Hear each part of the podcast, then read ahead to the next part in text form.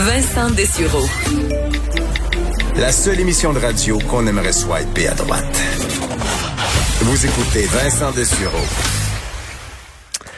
Un sondage léger était très attendu euh, aujourd'hui. Sondage commandé par l'Assemblée des Premières Nations euh, Québec-Labrador qui dévoilait euh, des chiffres sur la perception des Québécois des, nos, des Premières Nations.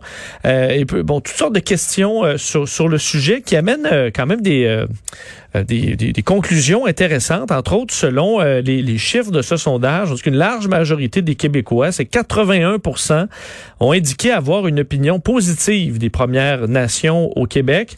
Euh, Qu'est-ce qu'on peut lire de ce, de ce sondage? Il y a plusieurs euh, chiffres assez intéressants. Entre autres, je vous disais, bon, ce, ce 81 mais également 9 Québécois sur 10, 92 pour être précis, qui croient que les Premières Nations font l'objet d'un racisme ou de discrimination ne serait-ce que rarement, donc euh, ou plus, euh, selon euh, selon ce sondage. Pour analyser un peu ce qui ce, ce, qui peut ressortir de ces chiffres, on rejoint tout de suite le chef de l'Assemblée des Premières Nations Québec-Labrador, qui a donc commandé ce sondage, Ghislain Picard, qui est en ligne. Monsieur Picard, bonjour.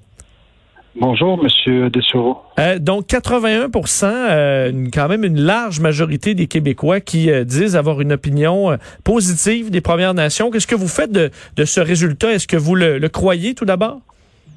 Oui, tout à fait. Et je pense que c'est une nette progression là, dans ce qu'on a vu au cours des dernières années, parce qu'on indiquait plutôt en conférence de presse, c'est qu'on avait déjà commandé un, un sondage presque similaire en 2006 et déjà, à ce moment-là, on voyait qu'il y avait une meilleure, une plus grande sensibilité, plus grande acceptabilité aussi euh, des principes entourant l'autodétermination, l'autonomie des peuples autochtones. Donc, oui, ça, ça vient confirmer, reconfirmer, disons-le comme ça, euh, certaines, euh, certains résultats ou certaines opinions qu'on avait, euh, qui étaient déjà chez, chez la population souvent, euh, les, préjugés ou les opinions négatives vont provenir de, de méconnaissance, euh, le fait que les Québécois, euh, dans certains cas, ne sont pas nécessairement toujours informés sur la, situation des Premières Nations. C'est un peu ce qu'on retrouve. On dit près de 6 Québécois sur 10 ont, disent avoir peu ou pas de connaissance des enjeux et réalités des Premières Nations.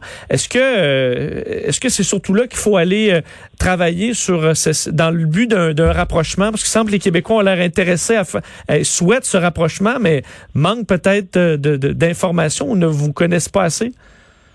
Euh, en effet, et je dirais même que euh, le message aujourd'hui, c'est que tout, le monde doit se sentir interpellé parce que tout le monde a un rôle à jouer, autant euh, les individus que les organisations, différentes organisations représentatives au, au, niveau du Québec.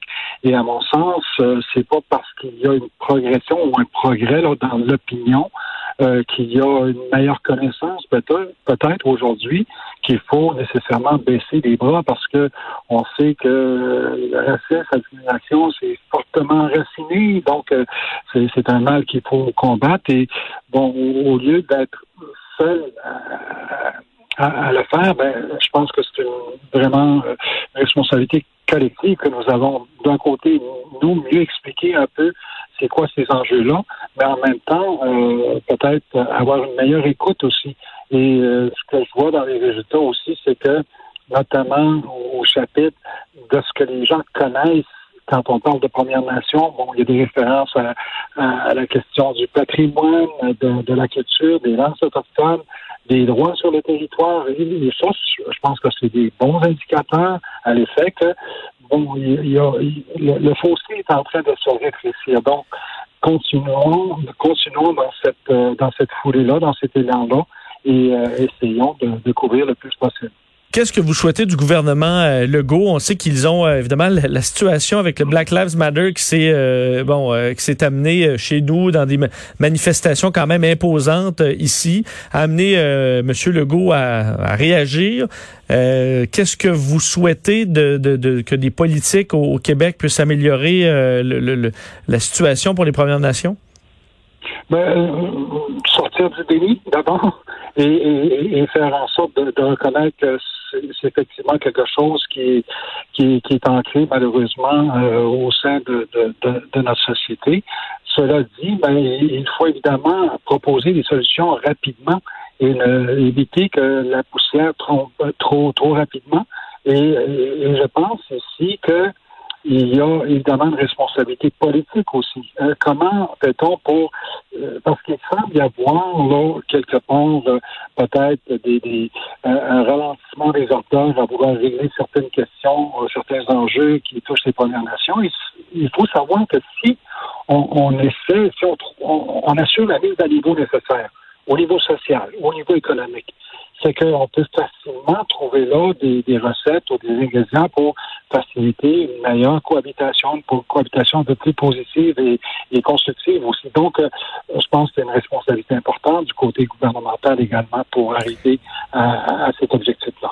Il y a mon monsieur Legault, monsieur Trudeau de son côté, qui souvent euh, va avoir de, de, beaux discours, euh, mais c'est dans, dans les, les, politiques et dans la pratique, c'est un peu plus difficile. Êtes-vous satisfait de, de, son travail jusqu'à maintenant? Ben, il faut en faire davantage. Je, pense qu'il n'y a personne qui niera le fait que l'arrivée de M. Trudeau au pouvoir en 2015 a changé euh, quand même de façon importante la relation entre nos communautés, le gouvernement fédéral, mais plusieurs diront que euh, c'était sans doute euh, euh, facile de prendre le relais de M. Harper, qui était vraiment dans, dans l'autre sens. Et, et, pour moi, bon, ça ne doit pas excuser le gouvernement actuel de faire davantage. L'exemple qui vient à l'esprit, c'est celui de, du rapport sur l'enquête sur l'enquête nationale sur les femmes et jeunes filles autochtones assassinées disparues, bon, qui a été rendu public en, juin dernier.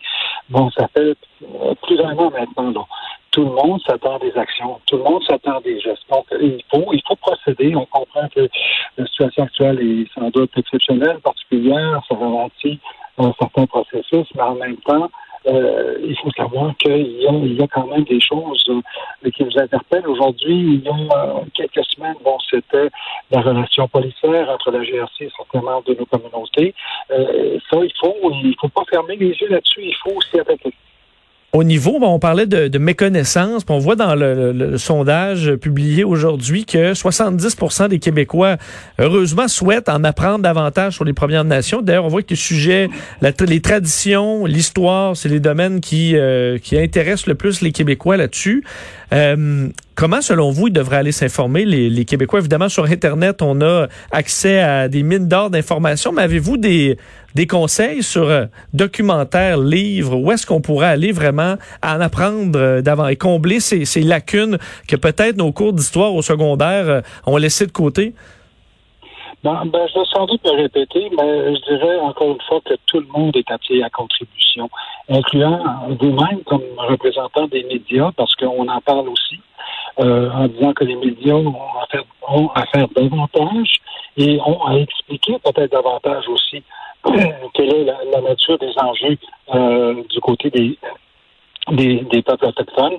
Mais il y a également des euh, institutions d'enseignement. Je disais il y a à peine quelques jours, bon, l'Université de Montréal qui euh, réfléchit sur une façon de décoloniser en quelque sorte son approche au niveau institutionnel euh, lorsqu'il s'agit de l'histoire des peuples autochtones.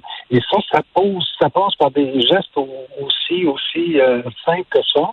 donc, pourquoi pas en faire un concert où l'ensemble des institutions d'enseignement font, font, font, la même chose. Donc, je pense que tout le monde a un rôle à jouer.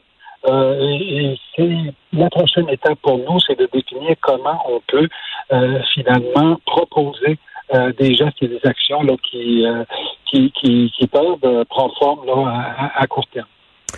C'est très intéressant les chiffres qui ressortent de ça. On voit que de, chaque côté, on veut se rapprocher, se connaître davantage, mais on n'a qu'à franchir le pas et à, faire l'effort pour bon pour aller de l'avant. Euh, Ghislain Picard, merci infiniment d'avoir été avec nous. Merci, M.